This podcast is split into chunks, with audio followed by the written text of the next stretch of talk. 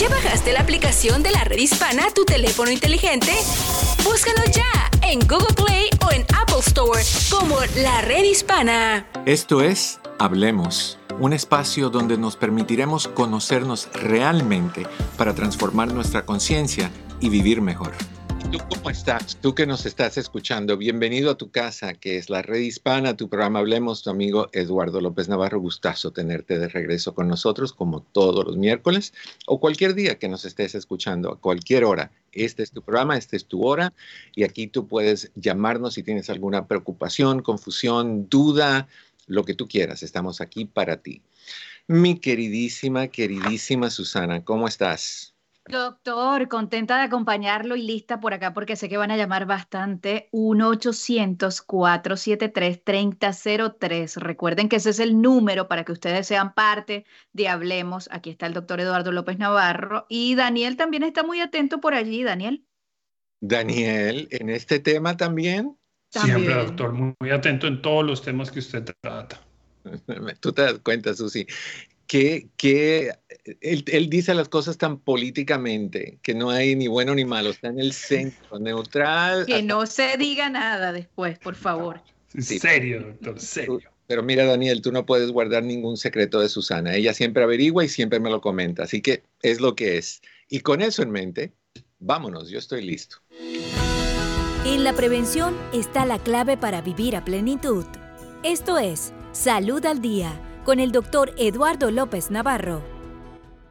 Salud es importante, salud mental, salud física, salud, salud emocional. Y eso es parte de lo que estamos haciendo hoy en día, trayéndote información que, que, te guíe, que te lleve a encontrar ese balance en todas las áreas de tu vida, particularmente el día de hoy, si tú eres una mujer que está pasando por violencia doméstica. Vamos a hablar de todos los tipos de violencia doméstica, etcétera, etcétera, etcétera. para hacer eso, se encuentra con nosotros Soraya Alcalá. Ella es periodista multimedia, ella es columnista sindicada, ella es consultante de derechos humanos, ella es un montón de cosas, entre ellas creadora y coordinadora del programa AMOR, Amor, del cual vamos a hablar un poquito hacia el final para ver qué es y cómo te puede ayudar ese programa a ti qué información tiene. Mi queridísima Soraya, ¿cómo estás? Bienvenida aquí a tu casa. Agradecida principalmente por tocar un tema tan importante, invitarme a tu programa que es tan escuchado y que ayuda a nuestra comunidad, que yo creo que básicamente la información que das es lo que se necesita. Y bueno, básicamente soy mujer, mujer que tiene experiencias en cosas negativas y cosas positivas y he aprendido un poco desde mi óptica y desde la experiencia de los demás sobre violencia doméstica, que es un mal terrible, que es el tema que tú escogiste hoy. Fíjate, es curioso porque tú vienes con, diferentes avenidas que llegan al mismo centro, el centro de ser mujer, el centro de ser una profesional que lo puede ver desde afuera y también lo puedes ver desde adentro, viendo las experiencias que tú has vivido, tenido que, escuchar historias, me imagino, que, te destrozan el corazón. Hablemos un poquito sobre la violencia doméstica. va como en olas, donde tú oyes información, de repente hay mucha información en los medios de comunicación, programas que se dedican a hablar de violencia doméstica y de ahí todo el mundo se queda calladito y no se habla otra vez y de ahí surge otra vez el tema. Los números no están bajando de mujeres abusadas no, no están bajando y tienes la razón. Los medios de comunicación, esa es una de las cosas por las cuales yo me enfoqué en prepararme más para aprender sobre todo lo que estamos viviendo. Los números subieron una barbaridad después y durante la pandemia.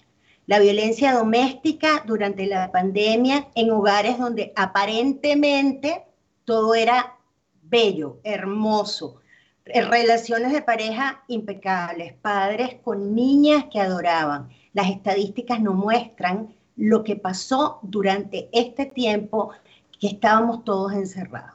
Y la violencia doméstica, como tú lo dices, se cuenta lo mismo. Una de cada tantas mujeres.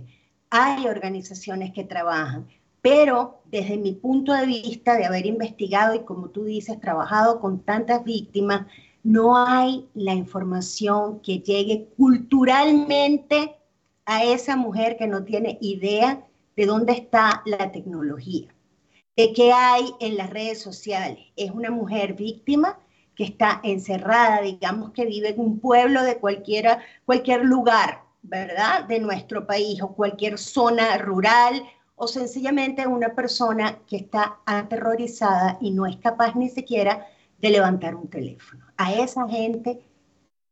¿Por, qué crees tú que eh, durante la pandemia en matrimonios que tú dices, que todo se veía tan, tan fabuloso y tan perfecto y tanto amor y, y apapacho, ¿por qué de repente se desata esta ola de violencia?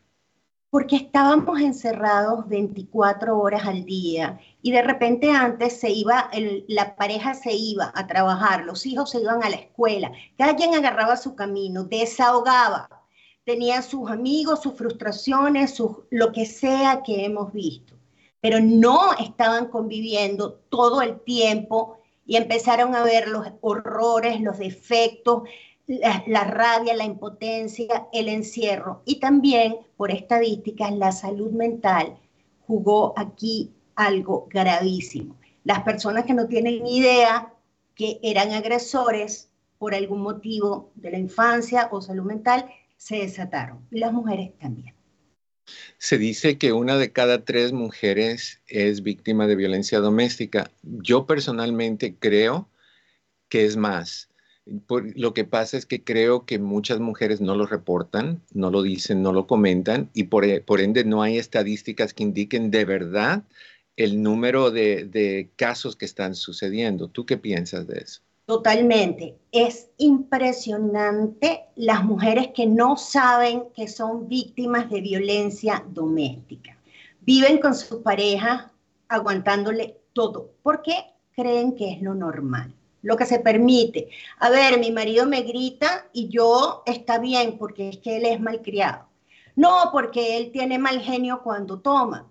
No, porque es que yo lo hice molestar.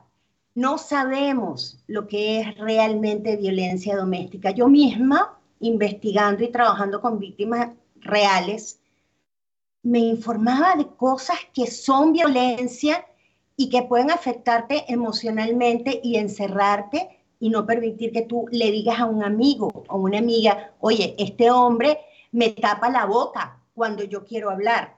Imagínate que hay casos de violencia doméstica que el hombre no te pega, pero no te permite hablar con nadie. Si suena el teléfono, te tapa la boca y tú lo permites porque tú dices, eso está bien, ese es su genio, él es así.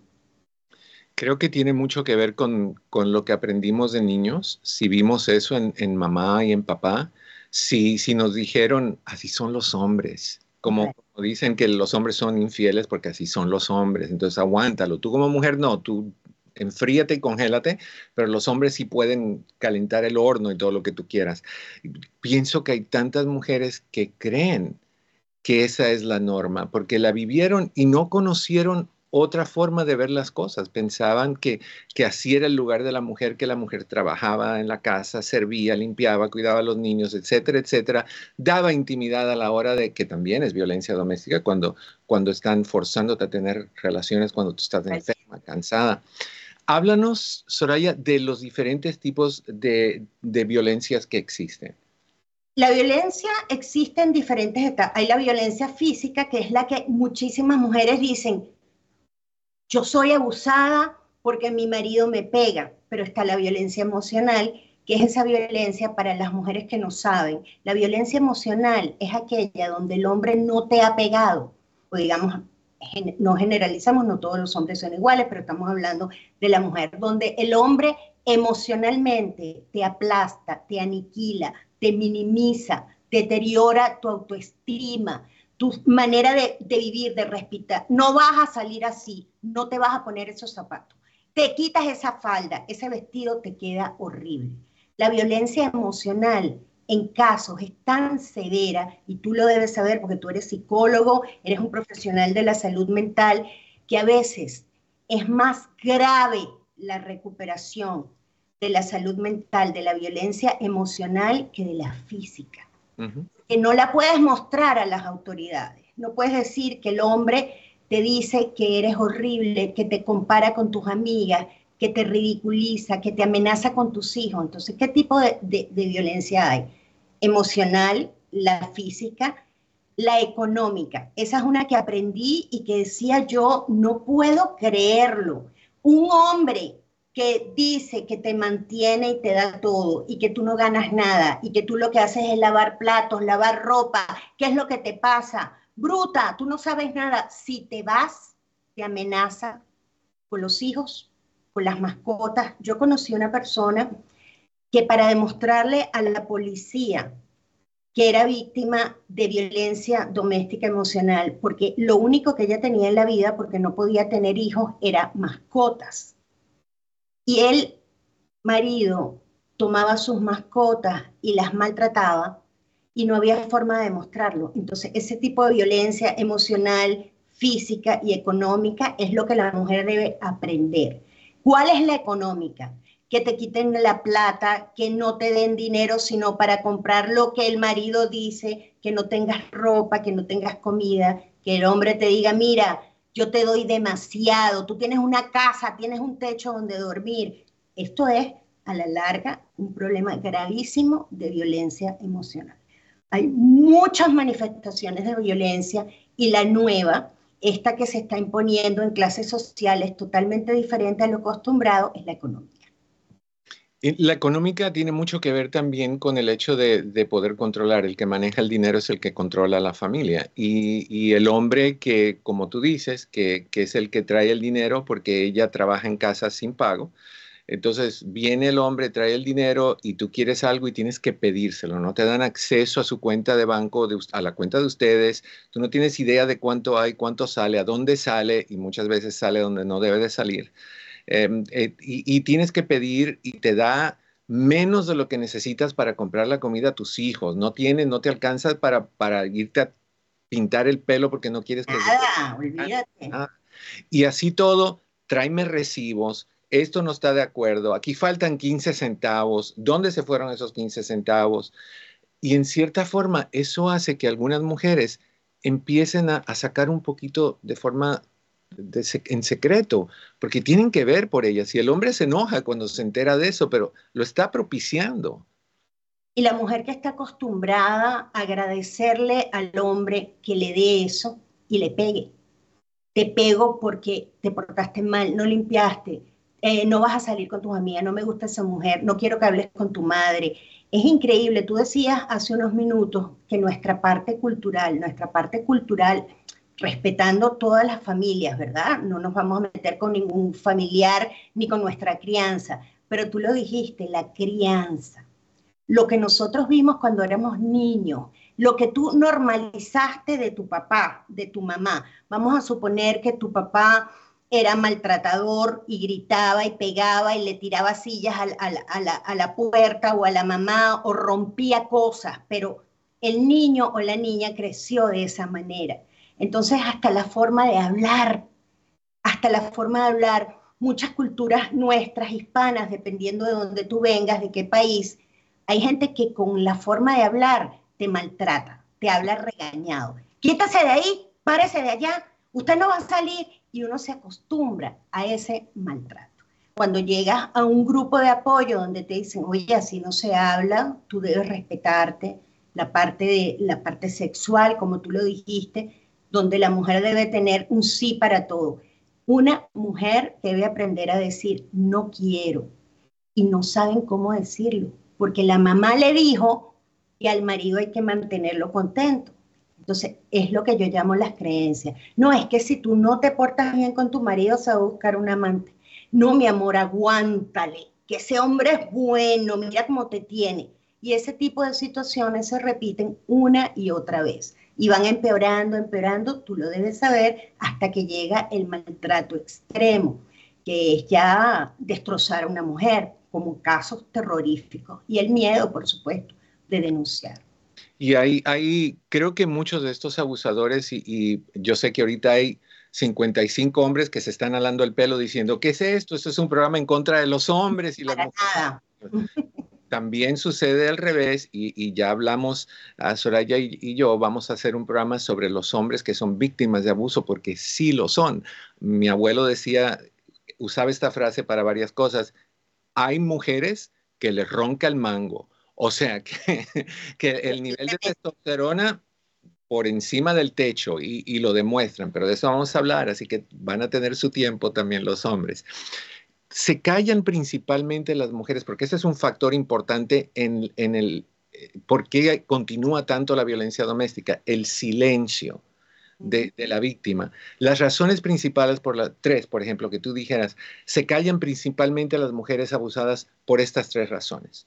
Se, se callan porque no saben que están metidas en una situación de violencia doméstica. Primero, miedo es lo principal. Tienen el pánico de que el hombre la mate o mate al hijo o mate a la mamá o le pegue a la mamá, lo que sea. Entonces las amenazan y tienen miedo. Lo segundo, desinformación. Ellas no saben a quién acudir, a quién llamo. No quiero llamar a la policía porque aquí está mi hija, me da miedo que me deporten. La parte migratoria tú la sabes. No saben que si son víctimas de violencia doméstica pueden tener amparo en este país pueden lograr una visa si pueden demostrar que han sido brutalmente amenazadas, que su vida está en peligro y son víctimas de violencia doméstica. Las personas que yo he conocido que tienen el pánico, no, y si me voy, es que yo no estudié, es que yo no trabajé, entonces ¿cómo hago si él es el que me da la comida, él es el que me va a quitar? El miedo a perder. Entonces, ese miedo que no se supera, y para cerrar algo importantísimo, que es lo que yo realmente trabajo ahora, falta de amor propio. Tú nunca te quisiste como niña, tu madre jamás te enseñó a amarte, nadie te dijo lo que valías, entonces tú te sientes lo peor, lo más chiquito del mundo. Y como mujer, tú todo lo ves grande a los demás. Pero tú dices, no, eso es lo que me tocó vivir eso es lo que yo vivo, la creencia, la falta de amor propio, la desinformación, te llevan a que ese miedo sea cada día peor. Nos queda todavía suficiente tiempo, pero poco mm. tiempo y no quiero dejar esta, esta pregunta que te voy a hacer a lo último, porque no quiero que se nos acabe el tiempo y que quedemos corto con eso. Mm. Si una mujer ahorita está escuchando y está diciendo, esa soy yo, eso hace conmigo con, con el dinero, eso hace conmigo a la hora de la, sexualidad o la intimidad. Eso es lo que hace conmigo cuando salimos, que no mire a nadie, que tengo que caminar como, como si tuviera el cuello roto hacia adelante y firme en él y atrás de él o él atrás de mí para vigilarme. ¿Qué puede hacer una mujer que está en una situación así? Bueno, primero felicitarlas que estén oyendo el programa, buscar ayuda. Y entonces tú vas a decir, Soraya, pero ¿cómo? ¿Dónde? Dependiendo de la localidad. Hay agencias en cada ciudad que dedican su vida a ayudar a este tipo de personas. Yo particularmente lo hago de forma gratuita, lo que tienen que hacer es conectarme y yo los conecto con la agencia de violencia doméstica para que los ayuden o las ayuden, las ayudan en todo. Cómo irte, cómo mantenerte, a quién vas a llamar, qué abogado te va a ayudar, cómo es tu situación, qué vas a hacer con tus hijos. Lo que hacemos es preparar a esta mujer que nos está escuchando, le decimos, no tengas miedo, ya tú llegaste aquí y te vamos a ayudar, dependiendo de cada caso, por supuesto, ¿no? Y por lo general, esto tiene que ser bajo estricta confianza. Y el marido no debe saber que está en conexión con ninguna persona, ni con Soraya, ni contigo, ni con la radio, ni con agencia, porque son demasiado astutos, agresivos y la violencia doméstica puede llegar a la muerte. Te matan. O sea, esto es una realidad. Hay muchos tipos de violencia, pero se va escalando. Y hay hombres que por la misma situación de crianza, el desconocimiento, lo que vieron de los padres, repiten patrones. O sea, yo hago lo que hizo mi papá, yo hago lo que hace mi mamá. Yo me victimizo, yo no le digo nada a nadie, Soraya está hablando tontería, ¿a quién voy a llamar? Si llamo a Soraya o llamo al programa, no me van a ayudar. La desconfianza y el miedo. Lo primero que tienen que hacer es conectarlos a ustedes para que, si es posible, tengan una conexión con alguna agencia, en este caso, muy agradecida de que me estés entrevistando. Eso es lo que yo estoy haciendo hace cuatro años, colaborando con estas víctimas para que ellas puedan salir de la desgracia de vida que han tenido. ¿Eso es lo que hace Amor? Eso es lo que hace Amor. Amor es un programa que educa a la víctima, independientemente es para todo tipo de, de público, pero en los casos extremos que yo tengo, tengo muchas víctimas de violencia doméstica y lo que hacemos es educarlas en su amor propio, lo que no deben permitir, lo que está correcto, de qué forma se deben respetar y las canalizamos para las agencias especialistas en violencia doméstica para que ellos las ayuden. Entonces lo que les damos es como una base para que ellas empiecen a restaurar su vida, que yo estoy segura que cualquier mujer que esté oyendo esto no pierda la esperanza, que sepa que sí, que puede salir y que gente como ustedes, profesionales de la radio, de los medios de comunicación, están haciendo lo correcto, informando ¿Qué es lo que deberíamos hacer? Retomo lo que dijiste al principio. Publicamos todo exactamente igual en la prensa. ¿Qué periodista está especializado en violencia doméstica? ¿Cómo actuar si tú ves en la calle que un hombre le está cayendo a patadas a una mujer o la está arrastrando? ¿Qué debes hacer? Una víctima de violencia doméstica no sabe en algunos casos ni llamar al 911 porque cree que la van a meter presa, que le van a quitar los hijos. O la van a deportar. O la van a deportar. Entonces, es tan largo como tú dices, pero tan, tan propicio el tema, que estoy segura que, como tú lo dijiste, no es una de cada tres. Yo creo que somos muchísimas las mujeres que tal hemos visto violencia, porque a lo mejor no eres víctima, la viste. Exacto, y hay víctimas que tú conoces, y hay hermanas o vecinas o amigas que tal vez tú no estés pasando por eso, tal vez sí, ni te das cuenta o no estás lista a mirar, pero o aceptar. Ahora, ¿cómo contactan a, Amor? ¿Cómo te contactan a ti? ¿Qué, ¿Qué pueden hacer? Lo primero que tienes que hacer es conectar a la persona de confianza como por ejemplo alguien que pueda realmente ayudarte, no la amiga que no sabe cómo hacerlo. Conecta a la radio si es posible para que pregunten dónde me pueden conectar a mí. De todas maneras, a mí me pueden localizar como arroba Soraya Alcalá. Yo estoy disponible con este programa porque el programa está abierto a todo tipo de personas. Entonces, ¿qué debes hacer como mujer? Reconocer que necesitas ayuda, que eres una víctima, que no puedes soportar ni un día más. Dar el paso de llamar a alguien entrar a una agencia de servicio social, no tienes que pagar nada, ¿ok? Solamente lo que te digan si requiere algo legal o lo que sea, pero cuando trabajas con agencias del Estado, te pueden ayudar. Incluso la policía, cuando tú llamas en un caso de violencia doméstica, te preguntan los detalles, las agencias te dan un plan de seguridad, cómo salir de tu casa. Yo le voy a decir a, las personas que están hay alguien de de verdad que está sufriendo en este momento y no sabe qué hacer, le voy a decir que lo primero que tiene que hacer es un plan de seguridad básico, inmediato. En una bolsita empieza a meter, si tienes pasaporte, tu pasaporte. Si tienes una licencia de conducir, pon tu bolsita, tu medicina, teléfonos de personas que necesitan conectarse contigo. Y si estás siendo víctima en este momento, llama al 911 pero no te olvides de tener un plan de seguridad. Llévate tus pertenencias, porque a veces te quitan hasta el pasaporte, la licencia, la partida de nacimiento para que no te puedas escapar. Y en casos graves de violencia, tienes que salir corriendo y llamar al 911. Sin miedo. Soraya, muchas gracias. Se me hizo cortito el tiempo. Muchísimas gracias. Volvemos a hablar pronto. Te agradezco infinitamente tu información. Que estés bien. Gracias. Hasta luego. Bien. Esto es uh, Hablemos. Mi nombre es Eduardo López Navarro, la red hispana.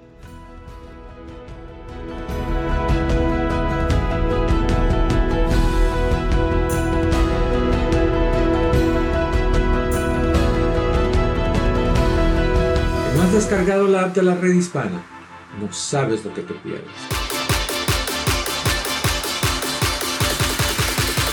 ¿Y qué esperas? Tenemos noticias, consejos de migración, de salud y tus programas favoritos. Hola, es su doctor Isabel. Los espero. Yo no puedo vivir sin ella. Si te quieres enterar de todo, no busques más.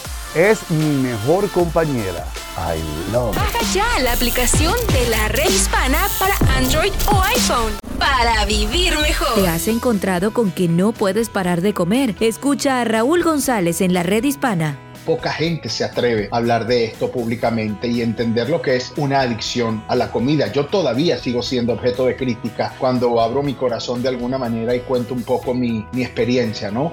Porque nadie entiende que es una enfermedad, nadie entiende que, que bueno, que es la manera en cómo hay gente que lo utiliza la cocaína, gente que utiliza el alcohol, gente que utiliza el sexo, el juego, lo compulsivo en este caso es la comida. Y para mí es muy difícil y para aquellos que lidiamos con esto con la comida, porque usted puede tratar de evadir el alcohol, tratar de evadir la pornografía, tratar de evadir el juego, pero en el caso de la comida no la puedes evitar porque te tienes que alimentar todos los días para que tu cuerpo viva. Hay más información y recursos en el app La Red Hispana. Un mensaje de esta emisora y de la redhispana.com.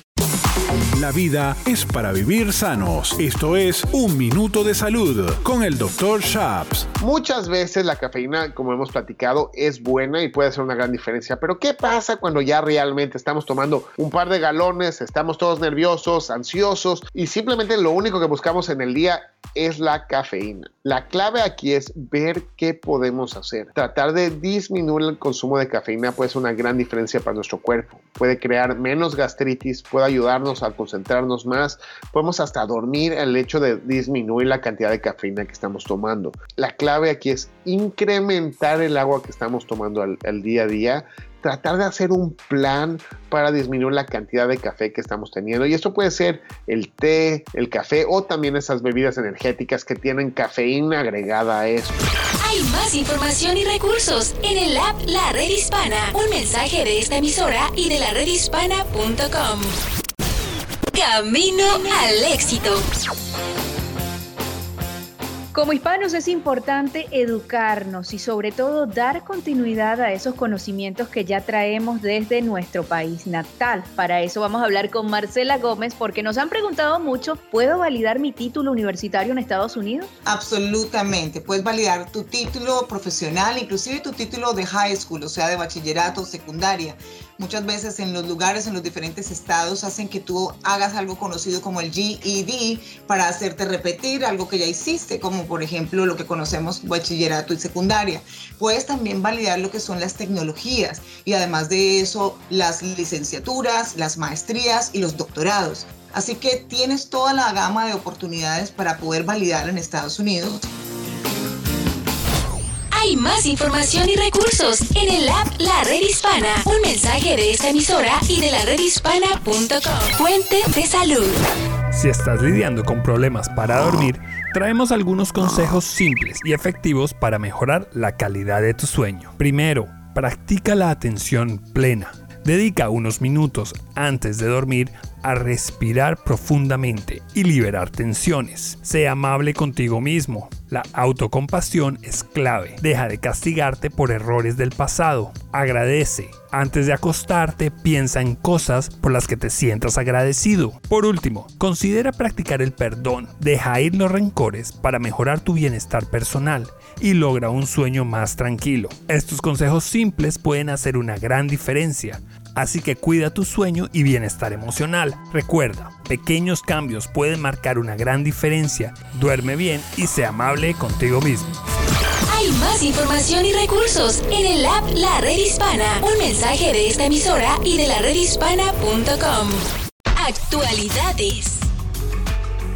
Cristina Martínez es psicóloga y explica lo que significa el miedo en la crianza de nuestros hijos porque también hay una línea muy delgada entre dejarlos hacer todo y entre enseñarles cómo hacer las cosas de manera distinta, ¿no? Hay muchos estilos de crianza y creo que cada uno tiene que ver con lo que fue para nosotros también la crianza y con lo que nosotros nos decimos de esto. Podemos tener diálogos como yo jamás lo voy a hacer y voy a hacer todo lo contrario, entonces realmente haces la otra cara de la misma moneda porque pues lo que surge en el niño de una crianza eh, totalmente permisiva, a una crianza totalmente de control, pues es la misma ansiedad. Pero si buscas entrar en un punto medio, es lo que le permite al niño darse cuenta de todas las cosas que sí puede hacer porque está en conexión con él.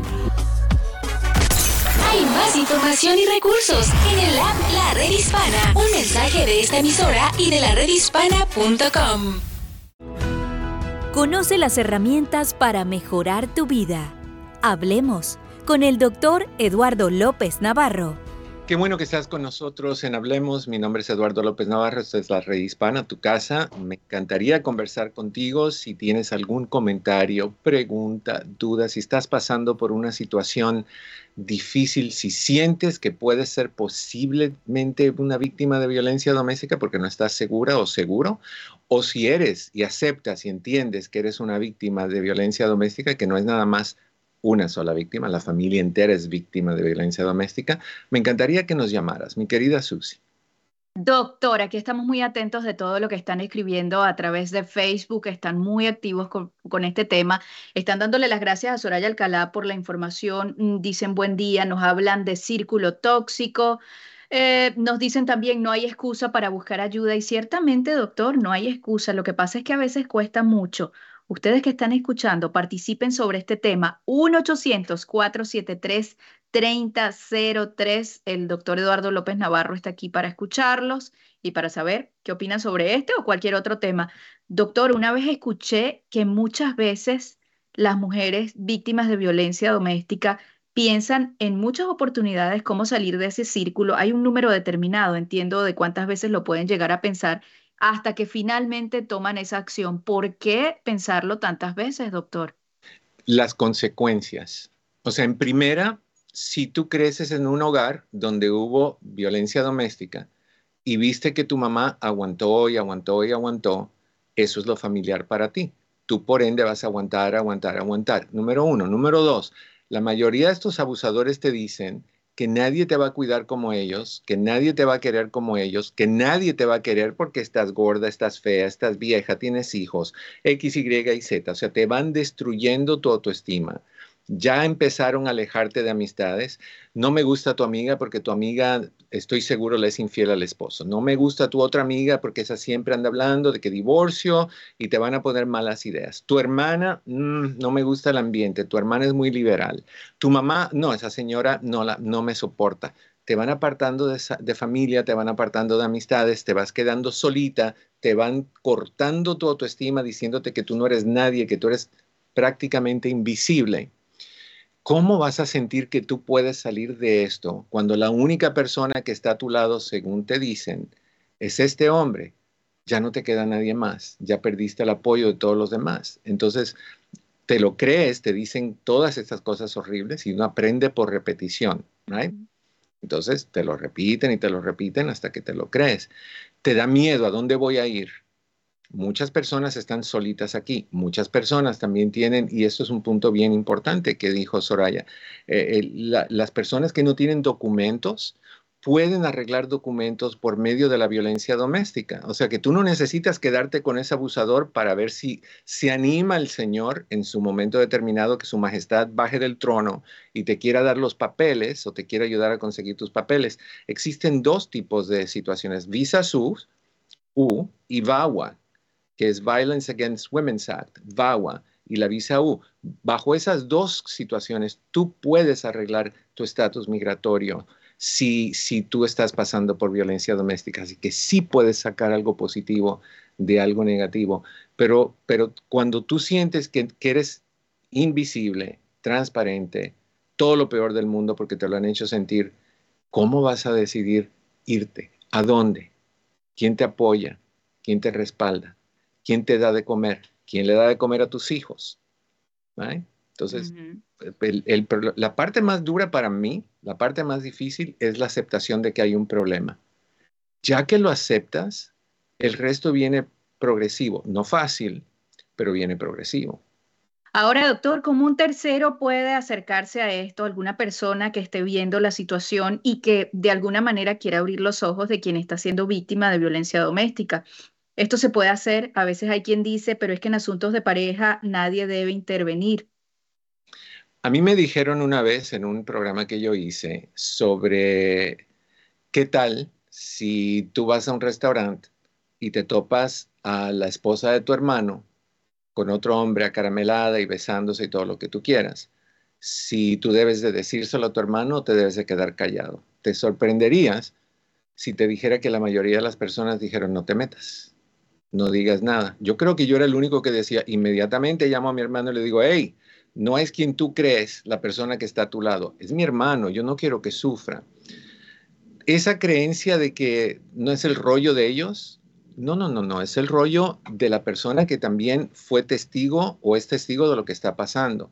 Si tú tienes una persona que está sufriendo, que puede terminar muerta, ¿cómo vas a manejar eso tú? Si tú sabías lo que estaba pasando, no dijiste nada, no ayudaste y esta persona amanece muerta, como han amanecido tantas, te sentirías, no te perdonarías. Yo sí pienso que hay que meterse y hay que meterse con cuidado. O sea, tú no le puedes decir a una mujer, oye, salte mañana, prepara tus cosas, ven, yo te ayudo, porque van a tener terror.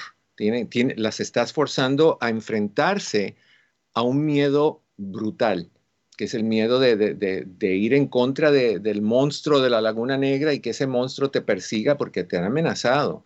Me dejas y te mato o mato a tu familia, o mato a tus hijos, o me robo a tus hijos. Y se han dado esos casos, donde los papás, los hombres, se han llevado a los hijos porque las esposas no, no obedecían.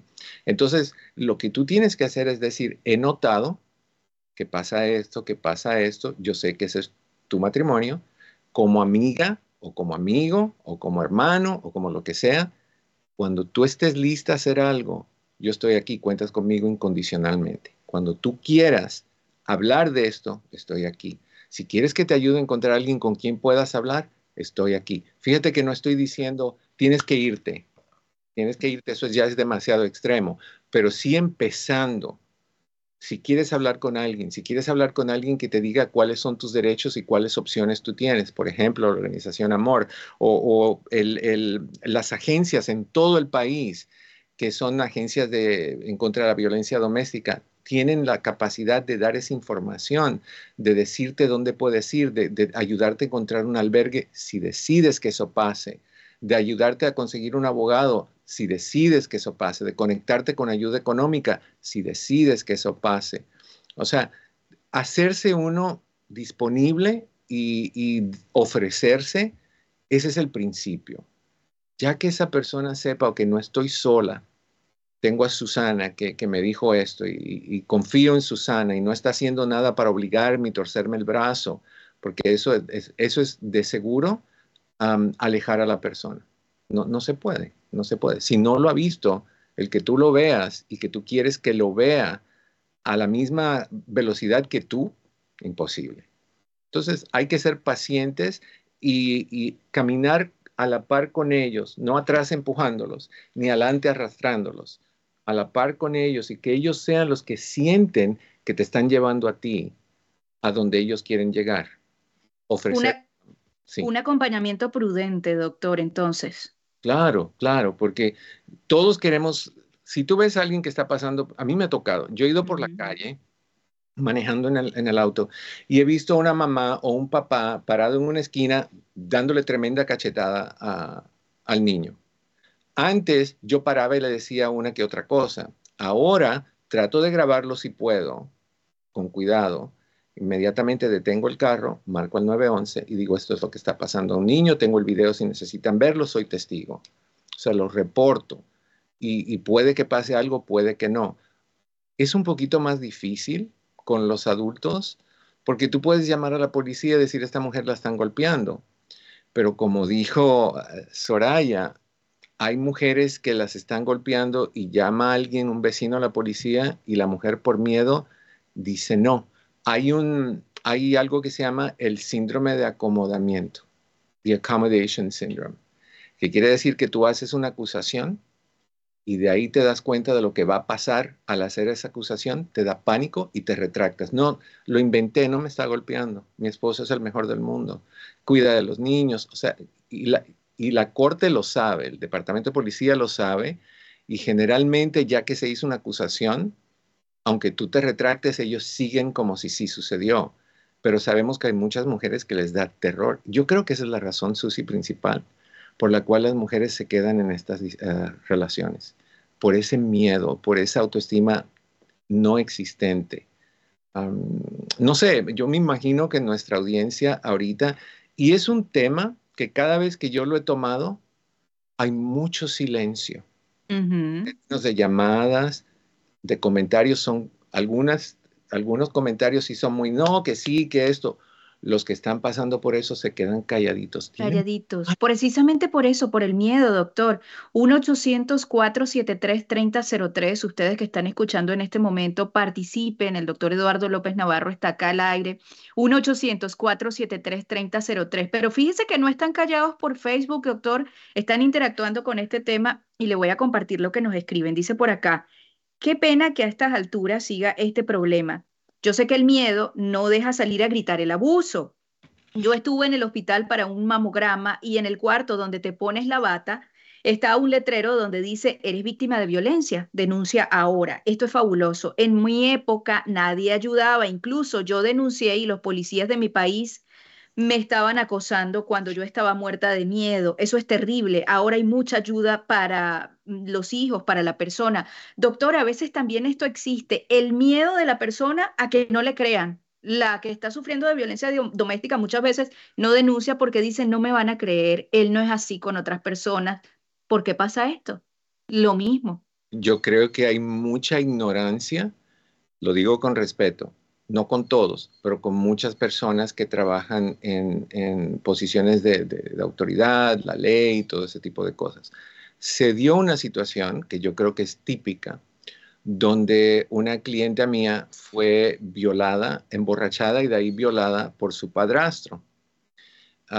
cuando hizo el reporte, la primera pregunta que le hicieron fue, ¿qué hiciste para excitar a este hombre?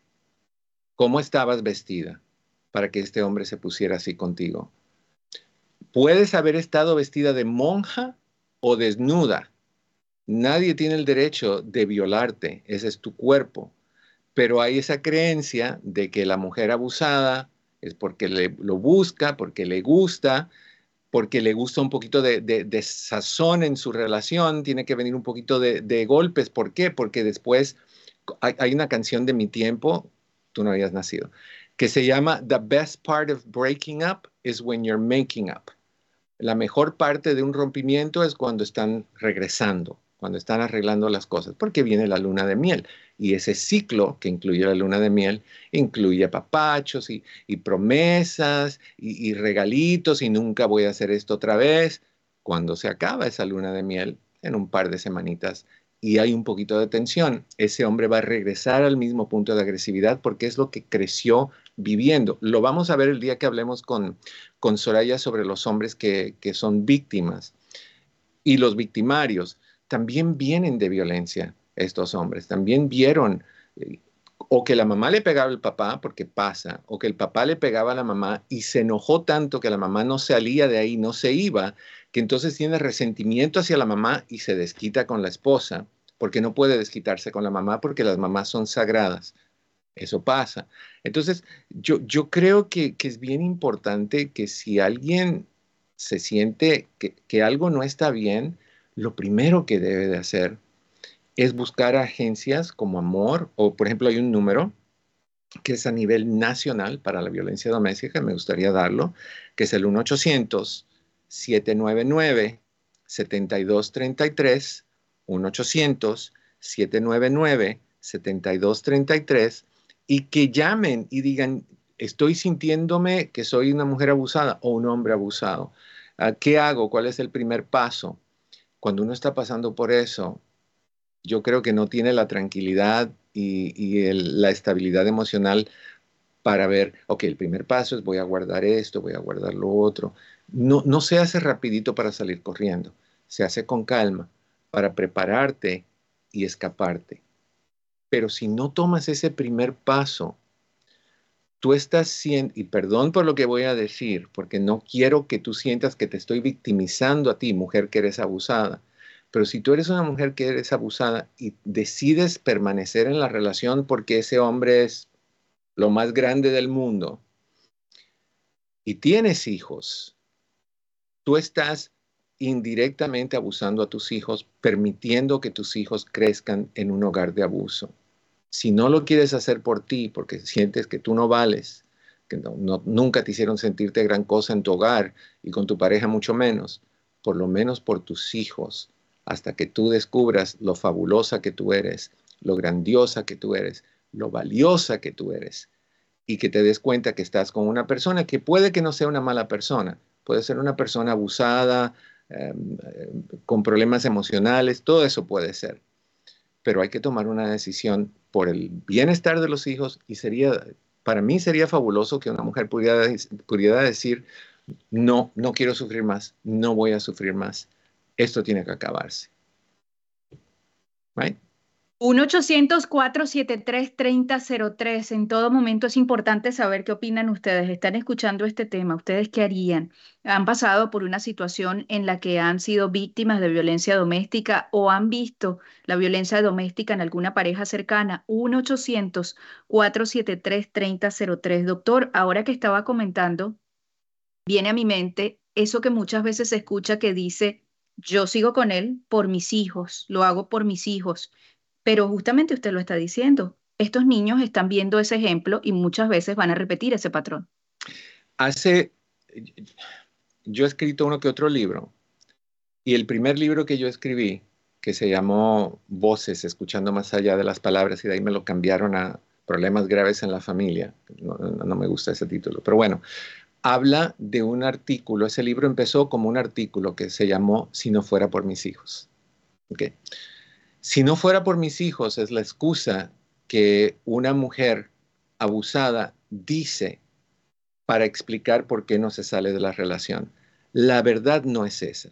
No es por tus hijos que tú te quedas, es por ti. Es porque tú tienes miedo, porque eres insegura, porque sientes que no tienes apoyo, porque sientes que no vales, es por ti. Si tú lo estuvieras haciendo por tus hijos, esto es lo que tú dirías. Al yo quedarme con esta persona, por mis hijos implica que yo voy a ponerlos a sufrir, a tener aprensión, a tener inseguridad, a ver cómo los hombres golpean a las mujeres y cómo las mujeres se dejan y van a sufrir. Por eso tú, los quieres, tú lo quieres hacer, para que tus hijos vivan y sientan eso, estás muy equivocada. No es por tus hijos. Ten el valor de aceptarlo, es por mí, tengo miedo. Es válido tener miedo. Es válido sentirte que no vas a poder cuando hables con personas de salud mental, con, personas en estas agencias que te van a ayudar a darte cuenta que sí puedes, lo vas a hacer. Curioso, cuando tú hablas con esos hijos que crecieron y se convirtieron adultos, con padres que decían, si no fuera por ustedes, yo me iría, porque no quiero quitarles un padre a mis hijos. No, no el 99%, el 100% de esos adultos que fueron niños criados así, te dicen, yo hubiera preferido mil veces que se hubieran dejado a que hubieran seguido juntos. Yo soy una mala persona porque por mí mi madre sufrió. Eso es lo que tú quieres darle a tus hijos. La responsabilidad de tu incapacidad de salirte de una relación abusiva. Si eso no te motiva, si eso no te dice a ti, no, ya no más. No más. Yo no necesito aguantarle a ningún payaso, ninguna idiotez no quiero decir otras palabras porque son antisonantes, pero o sea, yo no necesito esto, mis hijos no necesitan esto, deja de ponerle el dedo a tus hijos, no los culpes de esto, es tu responsabilidad seguir, es tu responsabilidad salir. Entiendo tu miedo, entiendo tu situación, hay ayuda, está el número que te dimos, 1-800-799-7233, está la Asociación Amor, muchas cosas. Tenemos una llamadita de San Francisco, mi queridísima Roberta. ¿Cómo estás? Bienvenida, hablemos. Bendito sea Dios que ahora me tocó hablar con el princeso. Con, mi princeso, que, que, siempre te escucho y siempre me gustan tus consejos. Y hasta ahora dije, ojalá que haga de línea. Bendito sea Dios que me contestaron. Qué bueno. ¿Qué pasó, Roberta? Mira, le estaba comentando a la señorita que yo tengo una amiga que tenía, ella fue rica, ella tuvo tres casas, perdón, mm. y teníamos 25 años de, de hablarnos y ya, cómo está, pero yo a veces porque yo me divorcié por violencia doméstica y me metí mucho a, la iglesia. Y allí canto en la iglesia. Siempre dice, ay, me tengo esto. Deja decirle al padre que hay una misa por ti. Ay, que me tengo esto. Deja decirle al padre que te otra vez. Y un día le dije, ah, voy a decirle al padre. Dijo, ¿cómo chingas con tu padre?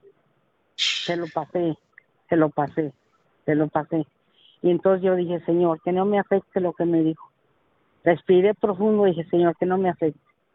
Entonces, eh, siempre quise hacerle un favor y hice un mal.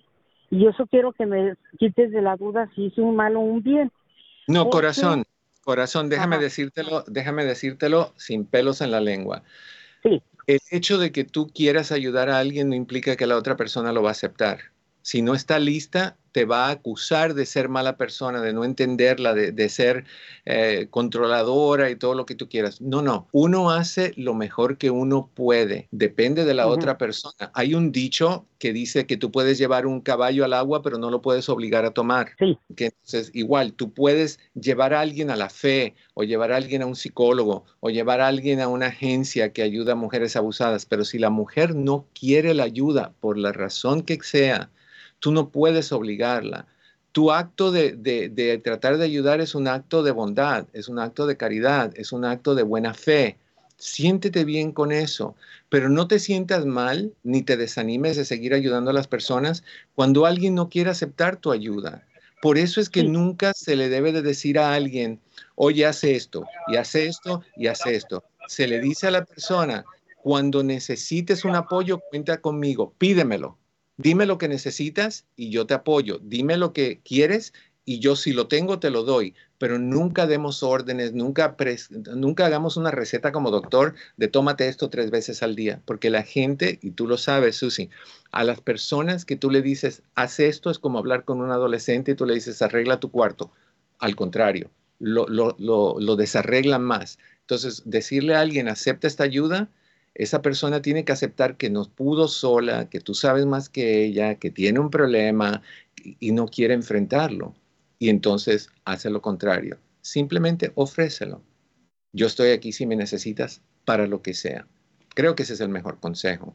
Pero no, fabuloso, mi querida Roberta, fabuloso. Gracias, Roberta, por participar. 1-804-73-3003 es el número que marcó Roberta y el que marcan semana a semana para participar y ser parte de Hablemos. Doctor, por cierto, le debo un ganador. Ay, ¿verdad? A ver, a ver, a ver. Le debo un ganador y no vamos a dejar esperando el ganador o la ganadora del día de hoy. Nos llamó desde San Francisco. Ella es María y se lleva los 10 mandamientos, un CD que le va a acompañar y que estoy segura que le va a ir de maravilla. Sé que te vamos a contactar para hacerte llegar el premio. Gracias por participar y a todas las personas que siempre están allí conectadas. La invitación es a que participen en cualquier momento, doctor. Cuando escuchen el programa a través de cualquiera de las estaciones, recuerden que pueden llamar al 1-800-473-3003. Y de este tema del día de hoy, doctor, hay que resaltar aquello del acompañamiento, pero con cautela hay que recordar que cuando empezamos a decir no hagas, no hagas, ese mensaje que empieza así en negativa nunca llega. No. y, a mí me, yo iría un poquito más lejos también en decir lo siguiente. Muchos de nosotros somos muy rápidos para entrar a relaciones porque sentimos que se nos va el tren, que vamos a quedarnos solos, que mejor mal acompañados que solo. No, no, no, no, no. Toma tu tiempo. Un noviazgo no debe de ser más corto de un año, año y medio. No, a eso de que dos meses, amor a primera vista, es amor de tontos, porque tú no conoces a la persona. Al principio todos queremos impresionar y te damos lo mejor de nosotros. Ya que entramos en confianza, te enseñamos quiénes somos de verdad. Eso sucede después de un año, año y medio, y ahí tú vas a ver cómo es cuando está feliz, cómo es cuando está enojado, cómo es cuando está preocupado, cómo es cuando está tomado, cómo es en todas sus otras facetas. Y ahí es donde tú puedes decir, no, no, no, mucha gente se casa y es cuando empieza a descubrir cómo son estas personas y ya estás montado en el burro y definitivamente no disfrutas el paseo. Entonces, no hay que tenerle miedo a montarse en el a desmontarse del burro, recuerda. Y suena feo y suena como cursi o lo que tú quieras. Hubo vida antes de esa persona y puede haber vida después de esa persona o va a haber vida después de esa persona. Pero si lo que tienes con esa persona no es una buena vida, no es vida, punto piensa en ti, cuídate, quiérete, respétate, date lo que necesitas y nunca jamás en la vida permitas que otro ser humano, sea hombre o sea mujer, te maltrate, te abuse, te, te viole tu privacidad y respeto a ti, tu persona y a tu cuerpo, ni a tus hijos. El teléfono nuevamente y rapidito, um, 1-800-799-7233. Gracias, Sucia, gracias, Daniel. Gracias a ustedes.